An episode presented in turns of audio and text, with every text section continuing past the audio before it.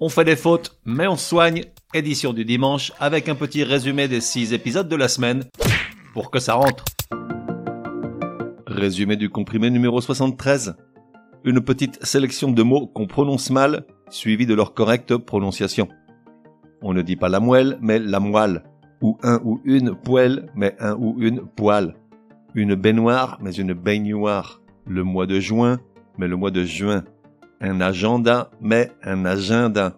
Dompté, mais dompté. Mania, mais magna, de l'immobilier par exemple. Pugnas, mais pugnas. Le auvent, mais l'auvent. Qu'il voie ou soit, mais qu'il voit ou soit.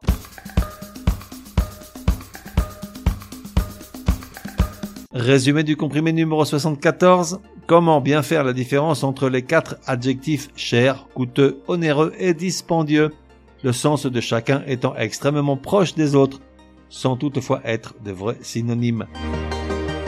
Cher, en tant qu'adjectif, signifie qui est d'un prix élevé. Exemple, Martine insiste pour que Patrick change de brosse à dents tous les trois mois, mais lui trouve qu'elle coûte trop cher. Coûteux, qui ressemble énormément à cher, signifie aussi qui cause de grandes dépenses. Exemple, Martine préfère faire du sport avec René, elle a annulé son abonnement à la gym, trop coûteux.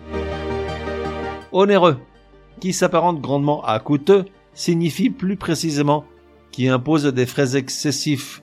Exemple, Patrick a vendu la maison de campagne dont il avait hérité, bien trop onéreuse pour ses maigres revenus.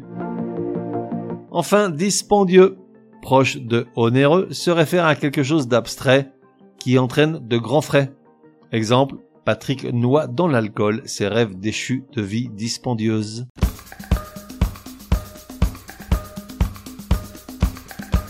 Résumé du comprimé numéro 75, Poupette and Roll numéro 2. Que peuvent bien vouloir dire les mots synalagmatique, coruscant, caprican et émerillonné Synalagmatique, adjectif, se réfère à bilatéral, par exemple dans un contrat où les deux parties s'obligent réciproquement les unes envers les autres, comme dans un contrat de vente entre vendeur et acheteur. Coruscant, adjectif, signifie brillant, vif, flambant, scintillant, et s'utilise pour qualifier la lumière, une étoffe, une matière, un style littéraire, mais aussi une personne pleine de talent. Caprican, adjectif, signifie bondissant, sautillant comme une chèvre, et par extension, il se réfère à quelqu'un d'un peu fantasque ou capricieux. Enfin, émerillonné, adjectif, se réfère à un œil, un regard ou un visage vif, gai, plein de malice.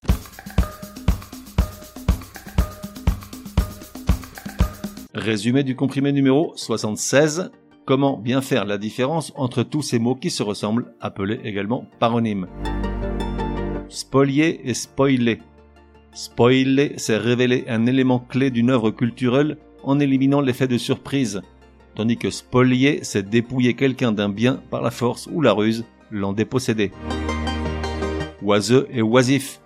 Oiseux qualifie quelque chose qui ne sert à rien, qui est sans intérêt, qui fait perdre du temps des propos vides de sens, tandis que oisif se réfère à une personne sans occupation qui n'exerce aucune activité permanente. Émigré et immigré. Un émigré désigne une personne quittant son propre pays pour vivre dans un autre pays, tandis qu'un immigré désigne une personne entrant au sein d'un pays dont elle n'est pas originaire pour s'y installer. Frasque et fresque. Frasque désigne un écart de conduite, une incartade, une extravagance sans conséquence, tandis que fresque peut être une grande peinture murale ou une œuvre culturelle de grande ampleur couvrant toute une époque.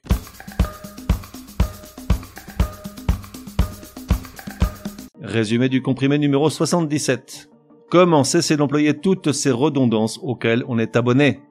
Parmi elles, unanimité totale, cru des eaux, dispersé ça et là, hasard imprévu, contraint malgré lui, et enfin, voire même, voire VOIRE où à chaque fois le deuxième mot ou expression est redondant, son sens étant identique au premier. Pour ne plus tomber dans le piège, il suffit bien souvent de le supprimer, ou éventuellement de reformuler, et le tour est joué.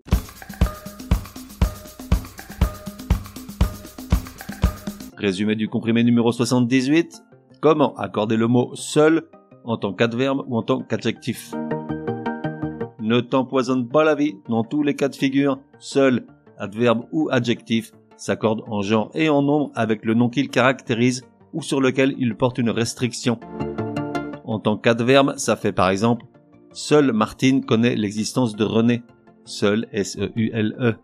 Et en tant qu'adjectif, on a, par exemple, Patrick et son ami d'enfance sont les seuls à savoir que Martine a une aventure. Seul S-E-U-L-S. On fait des fautes, mais on soigne. Édition du dimanche te donne rendez-vous à partir de demain pour six nouveaux comprimés super énervants. Prends bien note, s'il y a une règle de français qui t'énerve grave, soumets-la à Martine et Patrick. Ils seront ravis, aussi crétins soient-ils, de la décortiquer lors d'un prochain comprimé. Pour cela, une seule adresse, contact at uncompriméparjour.com. Enfin, n'oublie pas de laisser un chouette commentaire et tout un tas d'étoiles sur ta plateforme de podcast préférée. Ça serait drôlement chouki. Pour le reste, café et à la messe.